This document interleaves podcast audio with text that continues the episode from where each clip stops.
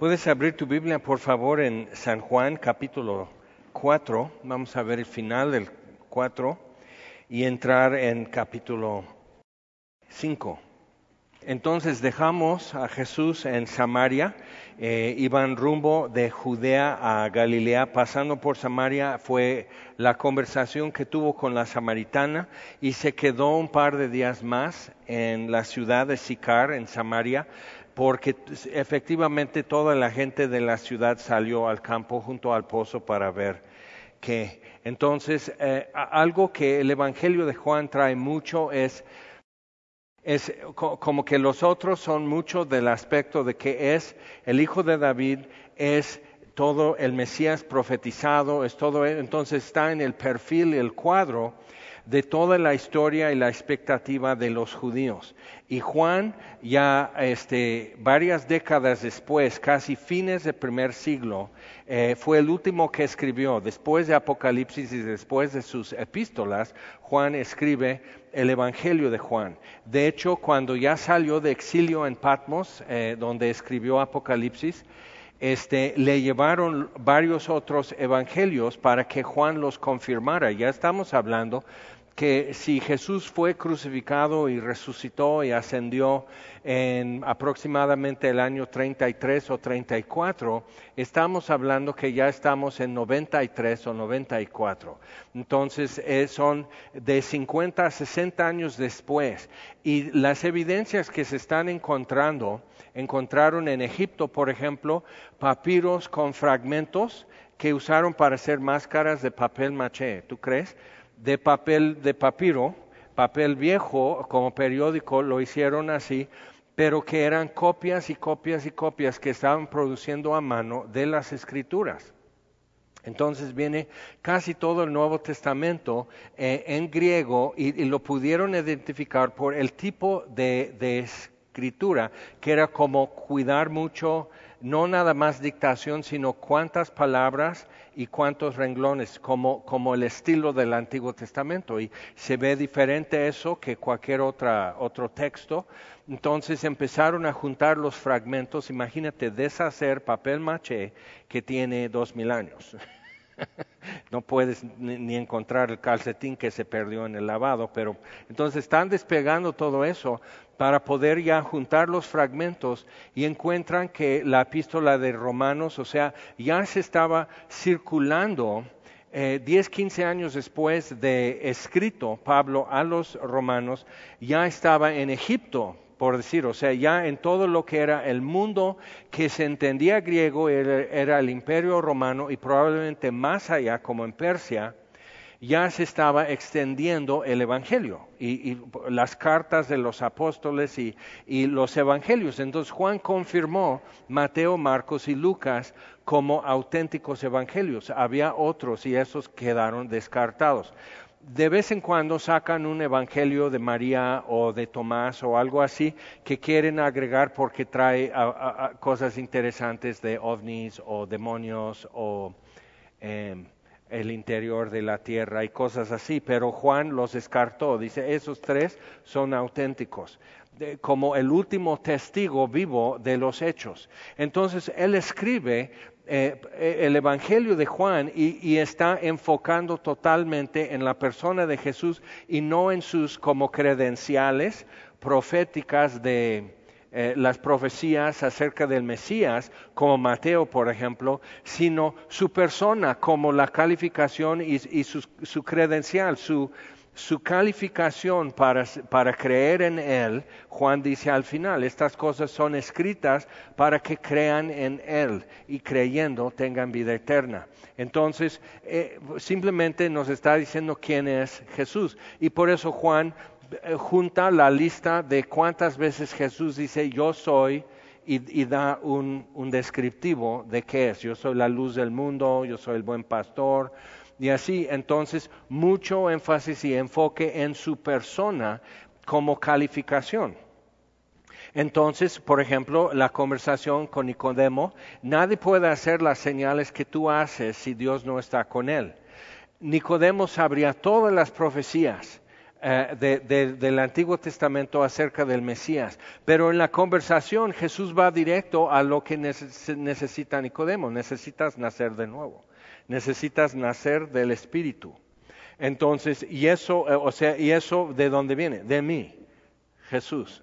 Entonces, e, eso es interesante ver eso. Y no es como desprenderse de las escrituras, sino nos está completando con, con otra cámara y otro ángulo acerca de la vida de Jesús para entender y conocer mejor quién es.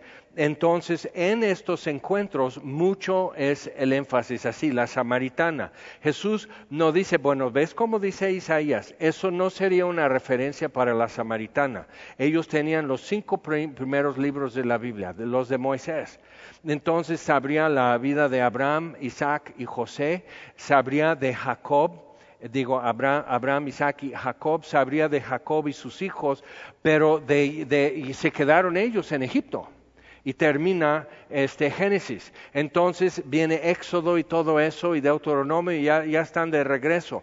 Pero toda la historia de cómo llegaron los samaritanos a vivir ahí no tenían. Entonces tenían mitos y leyendas y tradiciones supersticiones y demás. Entonces Jesús va directo otra vez a su persona. Eso es lo que necesitas. Si supieras quién te dice, dame de beber, tú le dirías a él y él te daría agua de vida que salte en ti para vida eterna. Entonces Jesús se ofrece a sí mismo como credencial, como calificación para creer en él. Entonces eso es una distintiva en el Evangelio de Juan. Y por eso el Evangelio de Juan para muchos es mucho más accesible porque no necesitas conocer la historia de la nación de Israel y las profecías y, cómo relacionar y conectar cada uno para decir, ok, Él es. Porque Él lo hizo, o sea, Él cumplió toditito y lo rechazaron. Entonces podemos decir, es importante, legalmente ya presentó su expediente, o sea, ya, ya se declaró y fue comprobado, pero finalmente lo rechazaron, aún así. Entonces, sale de ahí de Samaria después, dos días después, versículo 43, capítulo 4, salió de allí y fue a Galilea, porque Jesús mismo dio testimonio de que el profeta no tiene honra en su propia tierra. Cuando vino a Galilea, los galileos le recibieron habiendo visto todas las cosas que había hecho en Jerusalén, en la fiesta, porque también ellos habían ido a la fiesta. Vino pues Jesús otra vez a Caná de Galilea, pero ¿en cuál fiesta? Juan no lo menciona. Entonces a veces tienes que cotejar entre los evangelios y te das cuenta que Juan comienza la historia mucho más avanzado. Toca brevemente cuando Jesús es bautizado pero va directo ahí a encuentros muy directos y personales con personas en donde Él es revelado. Entonces, Nicodemo, la samaritana y así.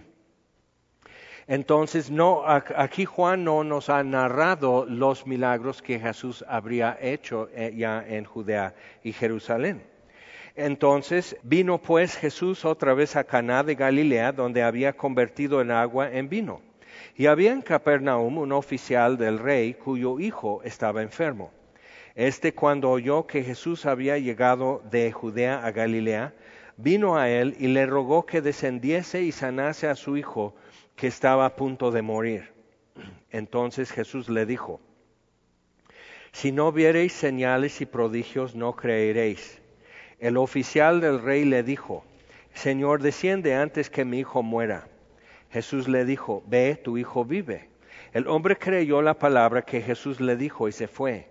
Cuando él ya descendía, sus siervos salieron a recibirle y le dieron nuevas, diciendo, tu hijo vive. Entonces él les preguntó a qué hora había comenzado a estar mejor. Y, le dijeron, ayer a las siete, que sería este, la primera hora es el amanecer, entonces a la una de la tarde le dejó la fiebre y el padre entonces entendió que aquella era la hora en que Jesús le había dicho, tu hijo vive. Creyó en él con toda su casa. Esta segunda señal hizo Jesús. Entonces, la primera señal en la cuenta de Juan fue cambiar el agua en vino.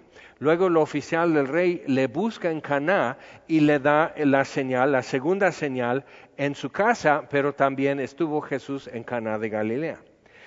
Y para Juan, en su narrativa, es apenas la segunda señal. Entonces Juan al final dice, Jesús hizo además muchas cosas más que estas, tantas que no cabrían los libros si todo se, fue, eh, si todo se fuera a escribir.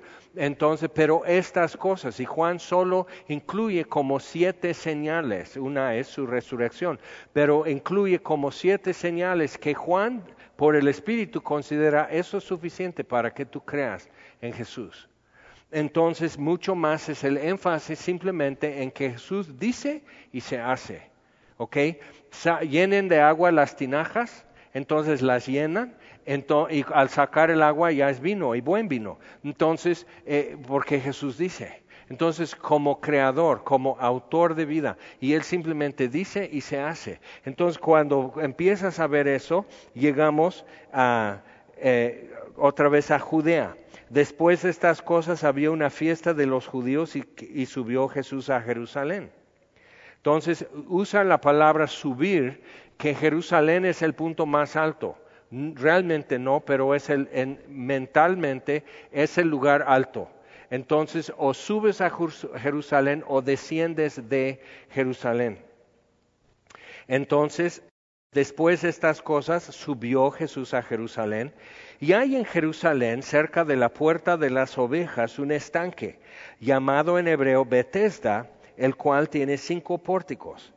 En estos yacía una multitud de enfermos, ciegos, cojos y paralíticos que esperaban el movimiento del agua porque un ángel descendía de tiempo en tiempo al estanque y agitaba el agua, y el que primero descendía al estanque después del movimiento del agua quedaba sano de cualquier enfermedad que tuviese. Interesante arreglo, ¿no? Entonces ahí está el estanque. Ahora, el estanque de agua eh, tiene, bueno, ya no tiene agua, pero tiene tres o cuatro metros de profundidad y es, es mucho. Y tiene como, como como secciones para que tú pudieras caminar eh, en medio un poco y la idea es de ahí sacaban agua del estanque, venía de una fuente por ahí, entonces era agua para lavar los borregos antes de llevarlos a, ser sacrificados en el altar. Entonces tienes que imaginar, no estás como en jardín borda o algo así, sino es después de lavar borregos. Entonces el agua eh, huele muy fuerte a borregos eh, mugre, tierra, lodo, estiércol, todo lo que es de lavar los borregos, ya, y ya los van metiendo eh, dentro de los atrios del templo. Y, muchas veces tenemos la idea, ¿no? De que, que, como que entras al templo y es, ay, unas palomas blancas por ahí. No, hay animales que están preparando y enfilando hacia el altar. Hay gente, hay gente confesándose con su sacrificio. Además, entonces entiendes, entre todo eso que era para quitar tu pecado, piensa eso, y luego hay vendedores y demás cosas en, toda una plaza que caben varias canchas de fútbol. Nomás piensa, lo enorme de eso, lleno de comercio. Entonces entiendes por qué Jesús eh, dos veces quitó todo eso, al inicio y al final de su ministerio. Entonces, este estanque está fuera de los atrios y entras, por eso se llama la puerta de las ovejas. Es la más próxima al altar entrando en, el templo. Entonces, la, principal, la de oriente, por donde entró Jesús en la entrada triunfal, o la del sur, que es de los peregrinos desde la ciudad de David, van subiendo y cantando salmos y todo eso. Esto es como para santificarte y hacer peregrinación y la otra es como muy directa a la plaza de las comunidades alrededor. Pero por, por esta puerta realmente entraban los levitas con borregos y Jesús. Entonces se acerca y hay una multitud porque de tiempo a tiempo alguien se dio cuenta. Pero ahora piensa eso, ¿quién se dio y cómo se dio cuenta? Primero, que cuando el agua se mueve hay un milagro. Entonces sería como lo que era para lavar borregos, sería alguien que tenía, quizás se cortó, que tenía un esquince o, se había lastimado la espalda o algo así y están sacando agua y el primero que se mete al agua quedó sanado. Bueno, dirían, estás loco. Pero cuando de vez en cuando eso sucede otra vez cada que se mueve el agua, ocurre un milagro al primero que se mete al agua, entonces, claro, eh, corre la voz. Si el agua de Tlacote, o sea, vieras la fila de gente, literal, que si vieras la fila de gente para simplemente llenar un litro de agua de Tlacote y te sana de lo que sea. Eh, eh, ahora es dióxido de cloro, pero pues de lo que sea. Entonces, pero viendo así, dices, ok, ¿cómo? pero ya se había hecho entonces, ya hacía una gran multitud. Entonces, cabía mucha gente alrededor de eso porque tenían que traer los borregos y chivos y todo eso, becerros, o sea, imagina lo que sea. Traen un toro y lo traen así, entonces están lavándolo con cubetas de agua del estanque, y mientras hay paralíticos y ciegos y todo tipo de enfermo alrededor del estanque. Entonces, como esto no es el lugar bello, es preparar para muerte los sacrificios y estos que están muriéndose de su enfermedad, es aguantarse para ver si a alguno de nosotros le, le sale la lotería y es sanado. Pero en esto, vamos a decir, el ciego solo tiene que parar las orejas y dejar que los demás platiquen y se distraigan y todo, pero si escucha un murmullo de repente y el agua se lanza, o sea, el ciego más o menos sabría cuántos pasos y se lanza, no importa, sé que no me ahogo y salgo viendo. Y el sordo igual, puede estar todo el ruido y él nada más así mirando el agua. Y el paralítico oyendo y, y mirando y puede ver todo el espectáculo cada vez que se mueve el agua y él se queda mirando y oyendo nada más, porque no puede moverse hacia allá. Entonces, este, pero es raro esto porque Juan simplemente lo dice, pues esto sucedía de vez en cuando. Es Jerusalén, diría. ¿Qué esperas en Jerusalén? Pues milagros de, de, de sorpresa, algo sobrenatural va a suceder de sorpresa de vez en cuando. O sea, él, ajá, eso es lo que pasaba. Y no te, pero luego todo el mundo queda preguntando, ¿pero cómo? ¿Pero cómo? Y Juan diría, te acabo de explicar. De vez en cuando un ángel descendía y se movía el agua. Ay, pero ¿cómo? Bueno, si tú fueras un ángel, ¿cómo descenderías a mover el agua? Tú dime, a ver, vamos a actuarlo. Tú eres el ángel y yo soy paralítico, ahora tú mueves el agua. Y cuando ya lo estás moviendo, te empujo y te caes y nos reímos todo. Pero piensa, o sea, pues Juan simplemente lo dice así. Entonces hay gente que dice, por eso es fábula, son supersticiones. Y digo, oh, oh, es sobrenatural. Mira, todo lo que sucede naturalmente, por eso no es sobrenatural. O sea, por definición, por las letras que agregamos a la palabra natural para decir sobrenatural, entonces es algo fuera de lo natural, o sea, que no sucede en, la, en el orden natural de las cosas. Naturalmente alguien no se sana cuando se mete al agua y no importa cuándo se mueva, ni en un jacuzzi. Entonces, normalmente, naturalmente, simplemente no ocurre. Pero Juan está diciendo, sí, es algo sobrenatural. Pero ¿cómo? Es sobrenatural, o sea, es... ¿Cómo? ¿Cómo? Pero si el naturalista que cree que solo lo que es material existe, energía y materia, es todo lo que existe, entonces esto no es explicable, entonces tienen que estar equivocados por su ignorancia. Eso es la determinación. Ahora, esos en fines del siglo, mediados y fines del siglo XIX empezaron a decir, esto no sucede. Nunca lo he visto. Entonces era gente supersticiosa, como José. Su novia sale embarazada, entonces dice, pues ella dice, no, pues este, ha de ser Dios, porque yo no. Ah, pues entonces José dice, sí, también un ángel me visitó a mí. Entonces, porque es un ignorante, no puede, o sea, no sabe cómo se hacen realmente los bebés y no todos, como, como José. Es un ignorante.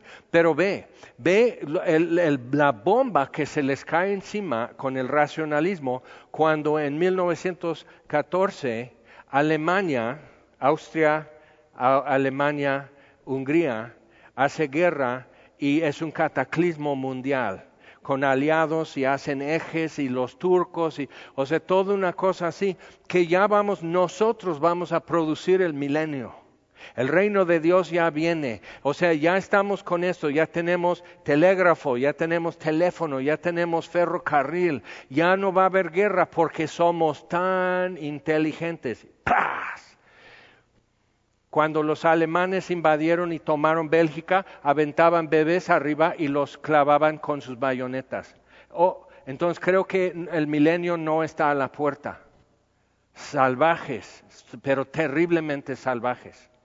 Entonces la gente, o sea, el mundo, o sea, hoy nada más, sí, sí dime, o sea, ya hemos visto por televisión y todo eso, historia y, ah, cosas actuales y decimos, ¡Ah! Pero para ellos, como todo mundo, y los predicaban en los púlpitos y lo decían en los periódicos y los científicos, todo el mundo estaba de acuerdo, el nuevo milenio ya está a la puerta y ¡zas! Entonces podemos entender por qué se tropiezan cuando leen algo así. El primero que descendía. Hmm. ¿Y por qué el primero?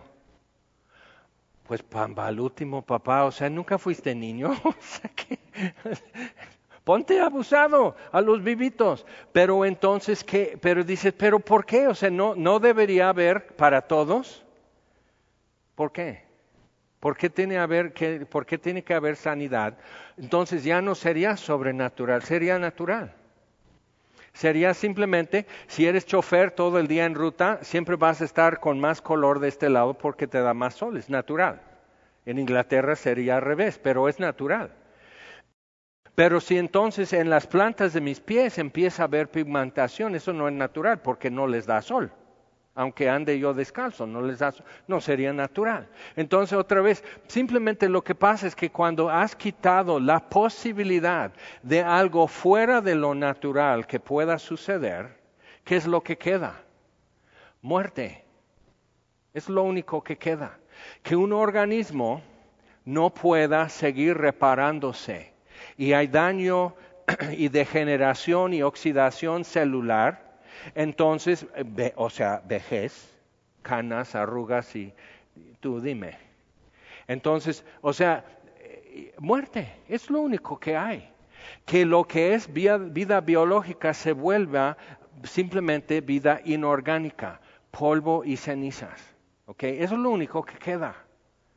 Entonces suelta la Primera Guerra Mundial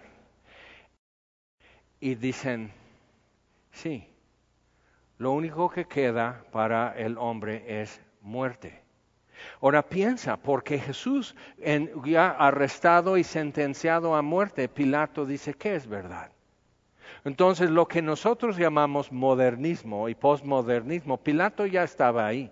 Entonces igual con la idea de que es una nueva forma de ver la existencia, no es nueva, no hay nada nuevo bajo el sol. Pilato ya estaba haciendo la pregunta inútil que la gente del siglo XXI hoy está haciendo, que no, podemos saber nada. Lo único que sabemos con seguridad es que vamos a morir, pero aún eso no sabemos qué es. Entonces hay tanatólogos y todo eso que te explican lo que es morir y digo, no saben, porque ¿quién ha regresado realmente? Uno o sea, de estar descompuesto, por decir, de haber ido a donde están las almas de los muertos y regresado. Ahora, que, que se mueran en el quirófano y un túnel de luz y todo eso. Ajá, sí, sí, sí. No, no, yo estoy hablando de que fue y regresó y trae noticias. Entonces, muy importante ver eso, o sea, sobrenatural. Y Juan lo dice así. Pero entonces estamos, pero ¿cómo? Pero ves cómo el gallinero se alborota por cualquier zorra. O sea, todavía no llegamos a la sanidad del paralítico que no tuvo que ver con el agua. Y ya están, pero ¿cómo con él? Pues. Entonces seguimos, otro versículo más. Dice, versículo 5, y había allí un hombre que hacía 38 años que estaba enfermo. Cuando Jesús lo vio acostado y supo, 38 años, mal, y, y que no podía caminar, no podía moverse al agua, no sabemos, otra vez no nos dice cómo llegó a estar mal, si una caída, una enfermedad, meningitis, polio, este, no sabemos cómo estuvo así. Entonces, cuando la Biblia no nos suple la información, es para que tú digas, ok, entonces me está dando algo general. Cuando me da algo tan específico es que quiere que yo, que yo como que cierre mi atención en ese dato. Pero aquí me está diciendo simplemente 38 años que estaba así y nos lo deja así. Y luego dices, 38 años. ¿Cuánto tiempo tenía el estanque con ese milagro de vez en cuando? No sabemos. No nos da la información. Pero quiere decir que para estas personas esto era su última esperanza. No había una forma de sanarse con medicina, terapias, yendo a bailar en chalma o algo así. No había otra forma de conseguir remedio, sino esperar a ver si porque no hay enfermo que dure 100 años, ni digo enfermedad que dure 100 años, ni enfermo que, que la aguante. Entonces, a ver quién gana aquí, quién es más paciente, mi enfermedad, yo o el ángel, a ver si, si el ángel no da dos por uno esta vez. Entonces, o sea, imagínate, eso es estar ya tocando fondo, que no hay de otra. No, o sea, pues, hay un nuevo tratamiento con, te ponen así como, te ponen imanes aquí en, en la columna. ya lo probé. O sea, imagina, ya habían recorrido todas las opciones y aquí están, no tienen otra cosa que hacer.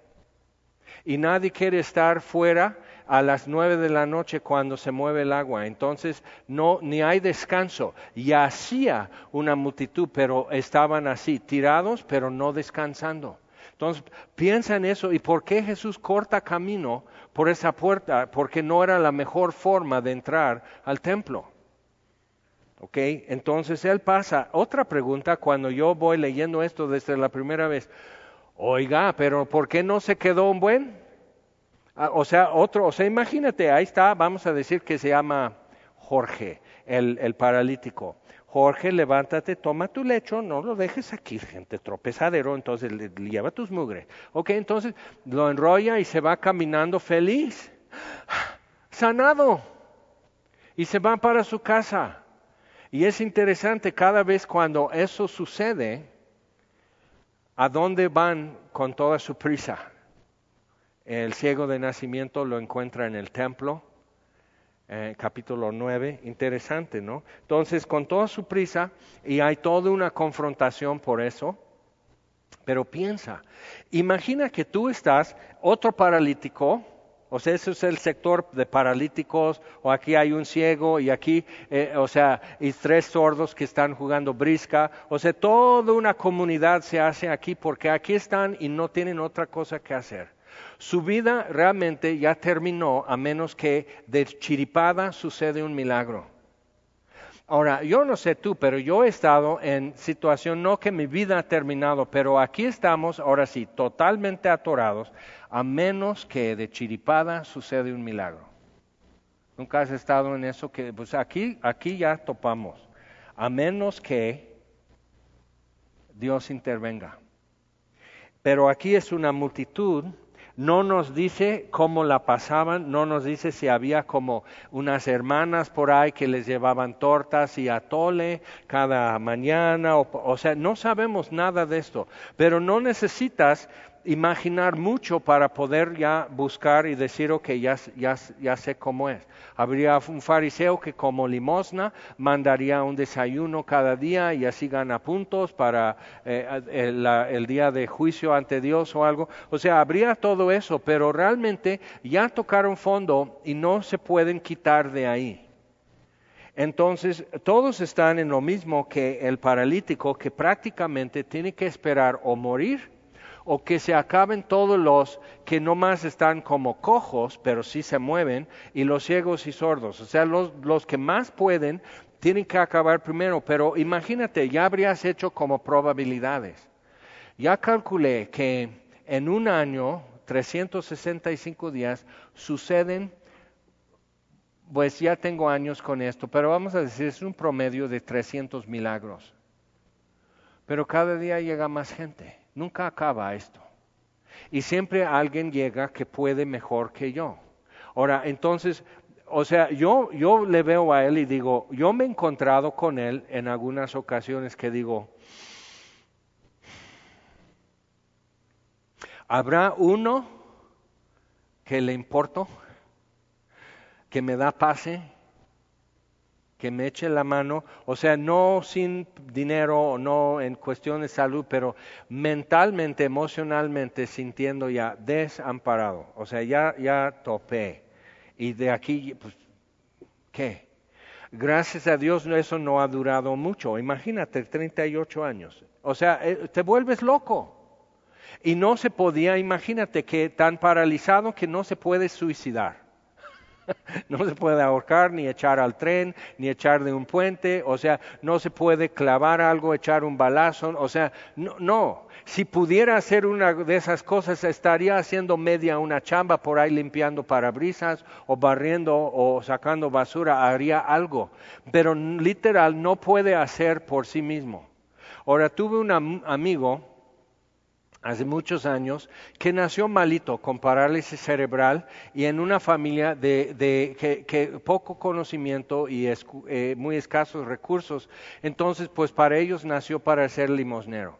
Y su hermana tenía un molino, entonces, este, de Nistamal, entonces eh, un balconero le tuvo piedad y le hizo un carrito pero bajito, con ruedas de este tamaño. Y tenía como con una mano, o sea, una así, pero con una mano hacía esto, y él hacía con una mano, le daba vuelta a una de sus llantitas. Y así daba marcha, para ir al centro junto a una iglesia o algo así a pedir limosna.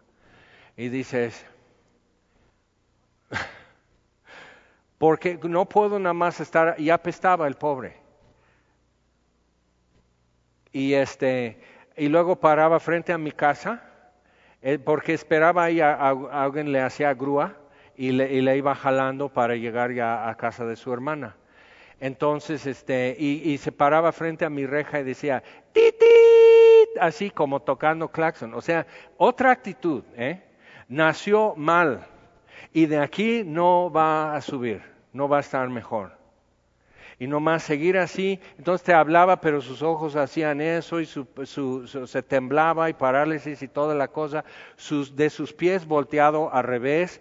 O sea, digo, nació con toda una lista de situaciones. Iba a morir relativamente joven, pero hasta algunos iban a decir, sí, qué alivio.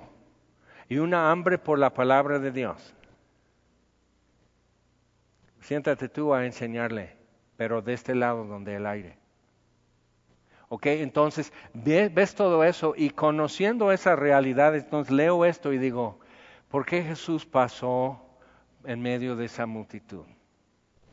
Y cuando nos damos cuenta en Filipenses 2 que se despojó y tomó forma humana, y estando en forma humana se humilló más y tomó forma de siervo y se hizo obediente y obediente hasta la muerte y muerte de cruz. Entonces vemos todo eso y en efecto, realmente Dios, el verbo de Dios hecho carne, lo que vimos en capítulo 1, ha estado paseando en esa multitud toda su vida. Ese día que pasó junto al estanque de Bethesda y apestosos enfermos y ciegos, o sea, gente que no, como nunca se ha visto en un espejo, no sabe qué muecas está haciendo, sordos que nunca han podido hablar, entonces gritan, pero no saben que están gritando y hacen gestos. Y no estoy burlándome de nadie, porque con ellos he vivido. Pero lo que, lo que estoy viendo, o sea, es incómodo para mucha gente convivir así. Y Jesús pasa en medio de ellos. Y dices, no, pues qué fuerte. No, no, no. Porque vivir en, en Nazaret era vivir con, con, eso, vivir con olores, vivir con actitudes, vivir con ruidos, vivir con cosas indelicadas. O sea, eso, convivir con nuestra humanidad, siendo Dios. Entonces lo ves así y es un punto de contacto entre lo divino y lo humano y cambia todo. Eso es lo que tienes que ver aquí. Y cuando Jesús lo vio acostado y supo que llevaba ya mucho tiempo así, le dijo, ¿quieres ser sano? ¿Qué pregunta? Yo que el paralítico diría, no, no, no, yo vengo aquí a tomar fotos y jugar dominó. Realmente soy millonario, me hago de paralítico para que estos no se sientan mal. O sea, ¿qué pregunta? ¿Qué necedad? ¿Quieres ser sano? Pero Jesús no hace preguntas nomás así y le está tocando algo al paralítico. Tienes que recordar, cuando ven los discípulos, el ciego de nacimiento pidiendo limosna, dicen, ¿quién pecó? Porque la, la, idea que ellos tenían es que cuando algo malo te sucede es por tu pecado. Pero dicen, bueno, este nació ciego, entonces pecó él o, o sus papás. Entonces imagina, y eso persiste hoy. Hay gente hasta en nuestra iglesia, que todavía persiste en pensar así, si algo malo te sucede, tú fuiste. Entonces dices, ah, pero, pero ¿cómo? ¿Qué control tendrías tú sobre, sobre causa y efecto en tantos casos? Entonces, viendo todo eso, eh, Jesús preguntándole, ¿quieres ser sano? Porque él mismo diría, porque te dicen, si no has conseguido tus sueños, yo vi esa frase, digo, ándale, Habib o no sé quién, si no has conseguido tus sueños es que no has luchado. Pues díselo al paralítico, 38 años así. Es que no has hecho la lucha, realmente no quieres ser sano. Imagínate, yo creo que en ese momento se sana para simplemente estrangular al otro y echar el cadáver al agua y decir, échense al su milagro. O sea, ¿cómo? ¿Cómo? O sea, cuando hablan así es gente que está sana, que está bien, que tiene forma de ganar dinero y está tomando un, en el World Trade Center o algo así, está tomando una capacitación y todos dicen, yes, yo voy a ser rico, yo voy a ser exitoso y voy a luchar. A menos que algo se me atraviese, lo voy a lograr. Y algo se atraviesa. ¿Y quién tiene la culpa? Entonces, y Jesús aquí no está preguntando quién y causas y todo. ¿Quieres ser sano? ¿Qué pregunta? Y el hombre empieza, pero nos damos cuenta que la pregunta de Jesús le estaba como enderezando, porque mira cómo contesta, no contesta bien. Señor le respondió el enfermo, no tengo quien me meta en el estanque cuando se agita el agua. Y entre tanto que yo voy, imagínate, ¿Nunca has tenido ese sueño que tienes que correr y no puedes? Porque tus pies están enredados en las sábanas y estás así, el perro o el monstruo o algo así, y despiertas todo lleno de terror. Y, él está despierto, esto no es una pesadilla, sino es su vida. ¿Y cuántas veces ha sucedido? No tengo quien me meta en el estanque cuando se agita el agua. Entonces tienes que estar ahí cuando está lloviendo para que no te ganen. Tienes que empezar a ser como una palmera en una maceta junto al estanque. O sea, ahí no, no tienes nada que hacer. Tienes que estar ahí viviendo, mirando y así esperando tu milagro. Y no llega y no llega. Y siempre va a haber uno más ágil como que tú. Y sabes qué? Él sí está luchando por su, por su milagro, ¿verdad? Y tú no. Entonces ve esto y Jesús lo corta en pedazos. Ve lo que pasa. Dice, entre tanto que yo voy arrastrándose, o sea, que, o sea, ah, ¿cómo? Y no tiene ni siquiera un amigo o un familiar que pueda estar con él como para apurar el asunto. Manito se está moviendo el agua. Veo que la forma, o sea, se me chispa el ombligo, pero manito, yo te meto al agua y vamos juntos caminando a casa con el milagro. Sí, y no tiene una persona. No tiene una persona. Y todos piensan que necesitan un milagro más que él necesita. y vienen como gotas. Jesús le dijo, levántate, toma tu lecho y anda. ¿Qué es lo que Jesús está diciendo? Aquí estoy yo. O sea, ya no necesitas como la combinación y la fórmula y que un, ángel y que se mueve el agua y que tú te des cuenta y que te dé tiempo y que todos los demás estén distraídos. O sea, no, no, no, ah, ya, ya, con esto, ¡zas!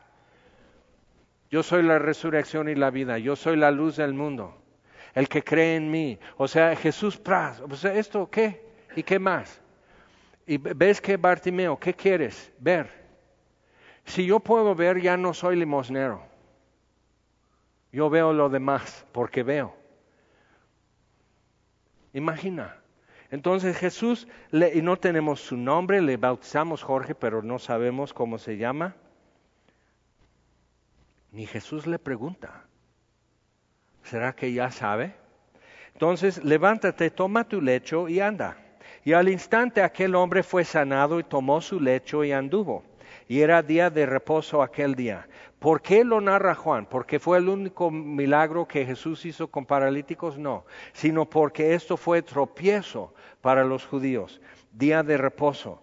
Entonces los judíos dijeron a aquel que había sido sanado, es día de reposo, no te es lícito llevar tu lecho. Entonces enrolla su petate, lo está llevando. No, no te es lícito, es día de reposo. Puedes ir a Jerusalén y para los ortodoxos tienen alambres en toda la circunferencia para que tú sepas diciendo que aquí es medio, media caminada de día de reposo. Aquí, entonces, tú tienes que calcular cuántos, literalmente, cuántos pasos puedes caminar el día de reposo.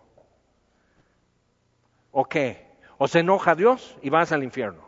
O sea, imagínate, eso es la única promesa de vida eterna que tienen. Eso es el Dios de Abraham, de, Isaac y de Jacob. O sea, es el Dios que los sacó en medio del mar rojo, pero han reducido todo a esto que simplemente necesitas para el día de reposo un elevador especial en tu edificio que, la puerta va parando y abriendo en cada piso para que no tengas que picar el botón, porque eso viola el día de reposo, que tú actives un botón.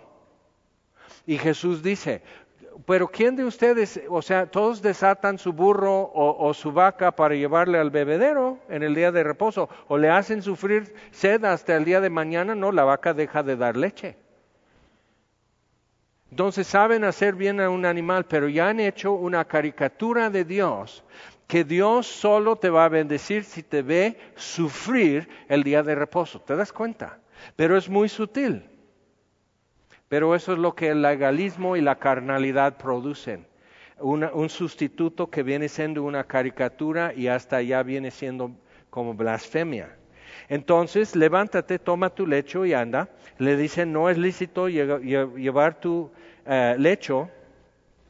Y él les respondió, checa esto. Siempre en el e-, Evangelio de Juan hay dos gentes. Más adelante Jesús va a orar, dice, ya llegó la hora, Padre, glorifica tu nombre. Y el Padre le responde, lo he glorificado y lo glorificaré aún. Y algunos dicen, ah, ¿qué fue eso? Tronó, va a llover. Y otros dicen, no, habló, le habló un ángel. Entonces los que algo sobrenatural sucede y dicen, esto fue sobrenatural. Y algo sobrenatural sucede y dicen, esto fue natural, pero por ignorancia y superstición lo están llamando sobrenatural. Entonces, ¿quién es el inteligente? ¿Quién es el de mente abierta? ¿Quién es el que sabe ver evidencia y analizar y pensar bien de los dos? Y Juan lo presenta así, sin comentario realmente. dos, unos dijeron esto, otros dijeron el otro, y tú te quedas así. Yo estoy con estos. ¿Ok? Entonces piensa, porque dice, el que me sanó, él mismo me dijo, toma tu lecho y anda. Entonces le preguntaron, ¿quién es el que te dijo, toma tu lecho y anda? A ver, a ver, no le preguntan, estos son los muy religiosos espirituales. No le preguntan, a ver, perdón, ¿alguien te sanó? ¿Qué tenías? Yo fui paralítico. Si quieren, ahorita vamos ahí. Todos mis vecinos junto al estanque me, me dan constancia que Él me sanó. No les interesa. Entonces han deificado el día de reposo, ya es un ídolo. Y por eso crucificaron a Jesús, porque quebrantaba, según ellos, el día de reposo. Pero la ley dice solamente que no tienes que hacer tu trabajo usual en el día de reposo. Entonces cuando le dicen a Jesús, no puedes hacer eso en el día de reposo, haz tus milagros seis días, pero el séptimo no hagas milagros.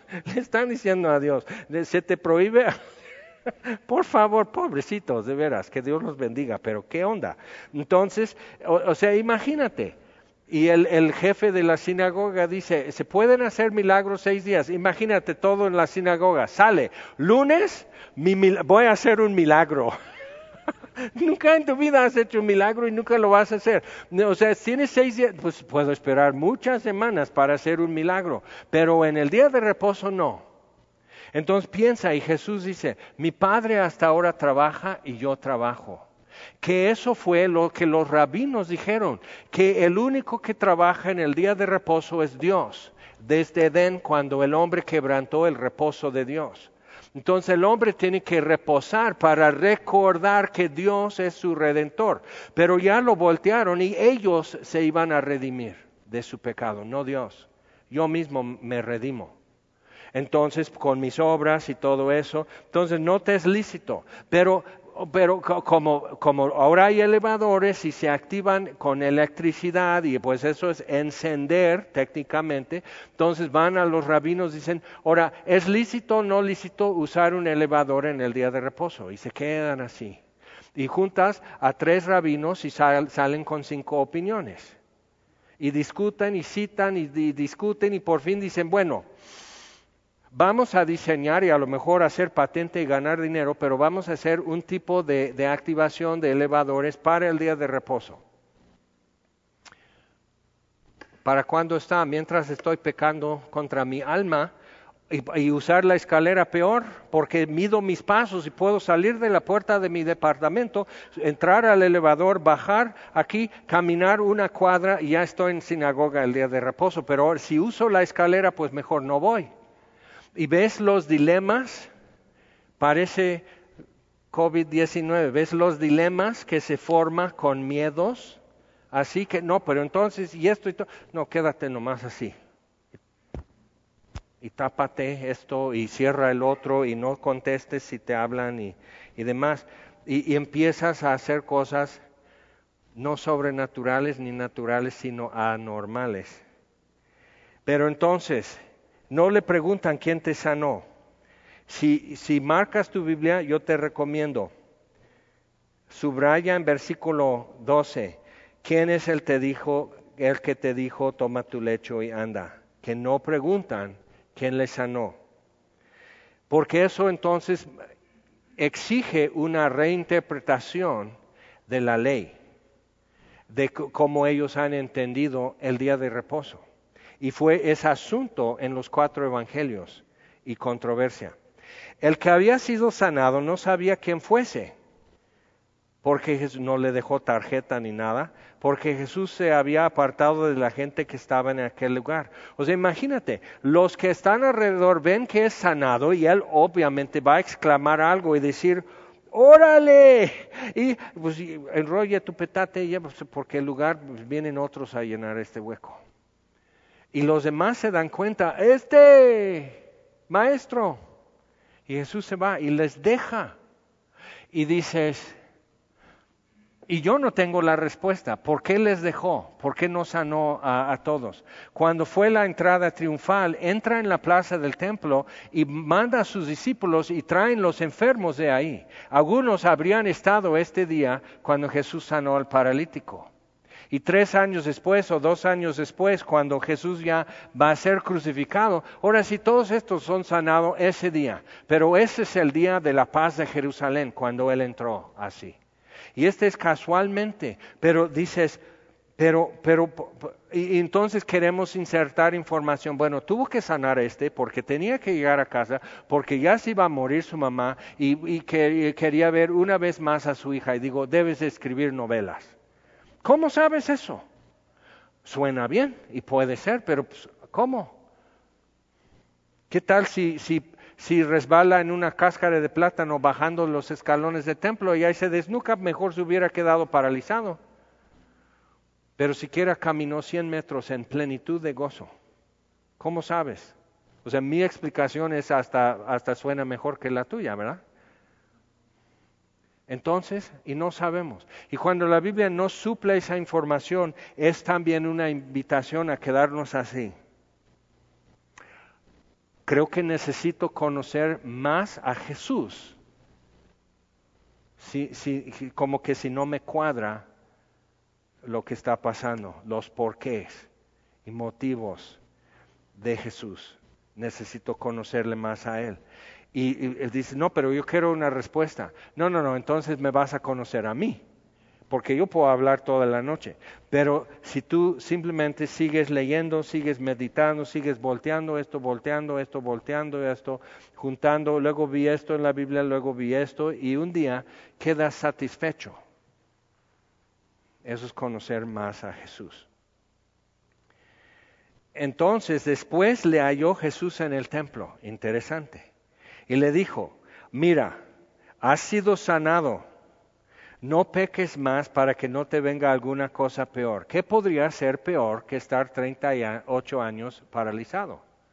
No digas 38 años y un día. ¿Qué podría ser peor que eso? Jesús lo dice en otra parte, que enterito y completo que te echen en el infierno eternamente con las dos manos y los dos pies bien. Entonces, sería, lo peor sería entonces estar bien y poder estar bien y poder leer y cantar y ir al templo y conseguir esto y trabajar y ayudar a otros y realmente vivir una vida completa, realizada y demás, pero seguir el camino de los necios y terminar como necio, que dice en su corazón no hay Dios. Entonces, o sea, esto podría ser alguna cosa peor. El hombre se fue y dio aviso a los judíos. Mira, probablemente sin mala voluntad, simplemente pues quieren saber, pues, ah, o yo por fin ya lo puedo identificar y a lo mejor ya ahora sí dime quién eres y, y demás dio aviso a los judíos que Jesús era el que le había sanado. Y por esta causa los judíos perseguían a Jesús y procuraban matarle porque hacía estas cosas en el día de reposo. Y Jesús le respondió, mi padre ahora hasta ahora trabaja y yo trabajo. Entonces, peor todavía, porque los judíos más procuraban matarle, porque no solo quebrantaba el día de reposo, según la tradición, no según el mandamiento, sino que también decía que Dios era su propio Padre, haciéndose igual a Dios. En capítulo 9 dice, estos dicen que ven y son ciegos, pero quedan responsables de su propia ceguera porque dicen que ven. Y el ciego de nacimiento que nunca vio pudo discutir mejor con ellos. Entonces, o sea, alguien sin, letras y sin estudio, pero con su primera vista en su vida fue el rostro de Jesús. Imagina.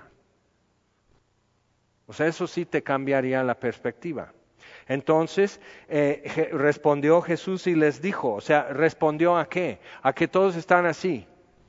Y algunos enojados porque ha hecho esto en el día de reposo. Entonces respondió Jesús y les dijo, de cierto, de cierto os digo, no puede el Hijo hacer nada por sí mismo, sino lo que ve hacer al Padre porque todo lo que el Padre hace también lo hace el Hijo igualmente. Todo eso que dice Jesús está haciendo referencia al dicho de los rabinos acerca de la obra de Dios para redimir al hombre, que quebrantamos el reposo de Dios y Dios en el día de reposo sí trabaja. Entonces está haciendo una referencia indirecta en todo este discurso que sigue. Porque el Padre ama al Hijo y le muestra todas las cosas que Él hace, y mayores obras que éstas le mostrará, de modo que vosotros os maravilléis. Y la idea era que tú estás en el día de reposo meditando en las obras de Dios para su pueblo, en la vida de Moisés, en la vida de Abraham, en la vida, o sea, todo eso que tú te acuerdes de la reina Esther. Entonces tú estás meditando y maravillándote en las obras de Dios y Dios dice, y Jesús dice, no, no, yo, yo hago lo que le veo hacer. Entonces lo que están viendo que yo hago, yo lo estoy mirando en mi Padre. ¿Y, qué? No estaban preparados. Porque como el Padre levanta a los muertos y les da vida, así también el Hijo a los que quiere da vida. Porque el Padre a nadie juzga, sino que todo el juicio dio al Hijo. Entonces nos empieza a dar a entender uno de los porqués, uno de los porqués que solo sanó a ese paralítico ese día. Otros días quizás también sanó otros, pero Juan no lo registra. Y decimos, pero ¿por qué? Porque quieres saber todo, ¿verdad? Pero ¿cuánto leíste esta semana tu Biblia? pero quieres saber toda la información. Bueno, a ver, entonces, ¿cómo quedamos? Y dice, para que todos honren al Hijo como honran al Padre. El que no honra al Hijo no honra al Padre que le envió. De cierto, os, de cierto os digo, el que oye mi palabra, y eso es otro vínculo con lo que dijo a la samaritana y lo que dijo a Nicodemo. El que oye mi palabra y cree al que me envió, tiene vida eterna y no vendrá condenación, mas ha pasado de muerte a vida. Piensa, ¿lo has hecho? ¿Has oído su palabra y has creído al que le envió? No creído en Dios, sino creído a Dios, lo que él dice. Entonces, oyendo su palabra, creyendo que lo que Jesús dice, el Padre se lo mandó a decir y el Padre de hecho lo envió, y cree al que me envió, tiene vida eterna, no vendrá a condenación, mas ha pasado de muerte a vida. Entonces, por fe, no es por obras. Pero nuestras obras muestran, o sea, lo que es santificación, muestra la salvación que de otra forma es invisible. entonces ha pasado de muerte a vida. Y puedes decir o dices, no, pues yo no estoy perfectamente santificado. Eso no fue la pregunta, estás contestando como el paralítico, no tengo quien me meta en el agua. Jesús dice, ¿quieres ser sano? Y no dijo, sí. o sea, ya ni estaba pensando en eso, sino estaba pensando en lo que a él le obstruía para poder lograr esto que transforma todo, que cambiaría toda su vida para siempre. Y eso es lo que es mi obstáculo. Eso es lo que estoy viendo, que yo no puedo y no tengo una persona que me ayude. Entonces, no, no puedo ser sano. ¿Quieres ser sano? O sea, Jesús va todavía más a fondo. Bueno, no vamos a hablar de posibilidades, sino qué es lo que quieres. ¿Quieres ser sano? ¿Qué le dice a Bartimeo? ¿Qué quieres? quiero ver. Ten. O sea, dices, ¿y? ¿Y qué tal si Bartimeo no vivió una vida santa y agradecida con Dios después de eso? ¿Qué tal si, la mujer en capítulo 8 de Juan, que la, tomaron en, adulterio y él dice, vete y no peques más? Eh, eh, ¿Y qué tal si ella dice, sale, y mañana ya está con otro hombre? ¿Qué tal? Y dirías, ay no, Tú y yo lo hacemos todo el tiempo. Todo el tiempo. Y se aparta y te da la espalda. Entonces, ¿quieres ser sano? O sea, ¿qué es donde el punto que tú estás topado así y así totalmente atorado?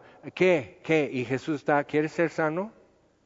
Entonces, pero aquí lo resuelve, no es que más fuerza de voluntad, no es que sepas como ve acomodándote, no te va a tocar un milagro, dos, tres, quizás hasta el quinto o sexto milagro te va a tocar, pero tú ve como pues empujándote hasta estar al precipicio del estanque y así cayendo y ya llegas a tu milagro. Entonces eso es todo mi esfuerzo y todo lo canijo y todo lo, así yo, yo, yo, pero ¿cómo vas a ser realmente sano? Buscando lo tuyo propio. Jesús ya nos dijo que no es la de ahí. ¿Quieres ser sano? Haz lo que te digo. Levántate, toma tu lecho y anda. Entonces hace lo que Jesús dice y en este caso fue sanado. Entonces podemos decir, ok, el que oye mi palabra y cree al que me envió, tiene vida eterna. No vendrá condenación, ¿Crees? ¿Crees eso? no vendrás a condenación. Y tienes mucha razón por qué llegar a condenación. Tienes. Hay evidencia, expedientes contra ti. Pero Jesús dice sí, pero no vendrá condenación, ha pasado de muerte a vida. Pero el problema que tanto tenemos es que no captamos nuestra verdadera condición, que necesito pasar de muerte a vida, no de una vida a una mejor. Y entonces mi mejor vida ahora sería no ser paralizado, entonces voy a hacer la lucha, voy a, voy a echar mano a mi milagro y voy a andar en victoria, pero yo, yo, yo. ¿Sí? Y Jesús dice, el que oye mi palabra y cree al que me envió, no cree en Dios, sino cree a Dios que me envió, tiene vida eterna, no vendrá condenación, mas ha pasado de muerte a vida. De cierto, de cierto os digo, viene la hora y ahora es, cuando los muertos oirán la voz del Hijo de Dios y los que la oyeren vivirán. ¿Te acuerdas con Nicodemo? Tienes que nacer de nuevo, Nicodemo. Tienes que nacer del Espíritu. Eso no lo puedo producir, Jesús. Ya sé. Pero te estoy diciendo, esto es lo que tiene que suceder. Tú no lo puedes realizar, no. Pero lo puedes tener. Así es todo el que nace del Espíritu, como el viento mueve cosas y las cosas no atraen viento, no provocan, no causan, no producen viento, pero un árbol es movido por el viento, un barco es movido por el viento, así es el que es nacido del Espíritu. Es algo que afecta a ti, pero que tú no produces, nacer de nuevo la samaritana, el agua que yo te doy, nunca tendrás sed jamás. Eso no es algo que tú produces con una actitud positiva, una mentalidad victoriosa de prosperidad o algo así, y ya yo proyecto mi victoria y mi, mejor vida y yo ya no tengo sed. Y Jesús nomás así. Ajá, ¿y qué más? O sea, lo que Él te da produce el efecto de no tener sed jamás no que tú puedas cambiarte para no ser sediento. Y te das cuenta que Jesús nos está identificando nuestro problema en diversas formas y siempre Él está enfrente que Él es lo que necesito. No es lo que Él tiene, sino quién es. Él es lo que necesito. Entonces, viene la hora y ahora es cuando los muertos oirán la voz del Hijo de Dios y los que la oyeran vivirán. Porque como el Padre tiene vida en sí mismo, así también ha dado al Hijo el tener vida en sí mismo, y también le dio autoridad de hacer juicio por cuanto es el Hijo del hombre, el Hijo de Adán. No os maravilléis de esto, porque vendrá hora cuando todos los que están en los sepulcros oirán su voz y ellos saben eso. Es el día de reposo y todos están pensando en la promesa a Abraham, Isaac y Jacob. Todos están esperando en el Dios que habló a Moisés desde la zarza que ardía en el desierto, que la columna de fuego por el desierto. Todos están recordando y, salmos y profecías, todos están meditando todo el día de reposo en eso. Y salen a comer y vuelven a la sinagoga y siguen el tema. Entonces Jesús está hablando de lo que ellos han estado hablando y dice, entonces viene la hora cuando los que están en los sepulcros oirán su voz. Y eso viene de Ezequiel.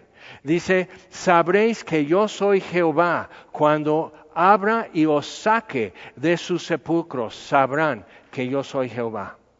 Entonces, ¿qué es lo que Jesús está diciendo? Oirán la voz del Hijo del Hombre. Sabrán que Jesús es Jehová. Oh, y no les pareció. Y los que hicieron lo bueno saldrán a resurrección de vida, mas los que hicieron lo malo a resurrección de condenación. Has pasado de muerte a vida, pero puedes venir a condenación. Jesús te dice, es esto, el que oye mi palabra, crea al que me envió, ya tiene vida eterna y no vendrá condenación, mas ha pasado de muerte a vida. ¿Y quieres agregarle algo a, eso o recibirlo tal cual? Vamos a orar. Señor, te damos gracias por tu palabra. Y gracias que Jesús viene en, en estas páginas tan, tan sencillo y directo y confrontando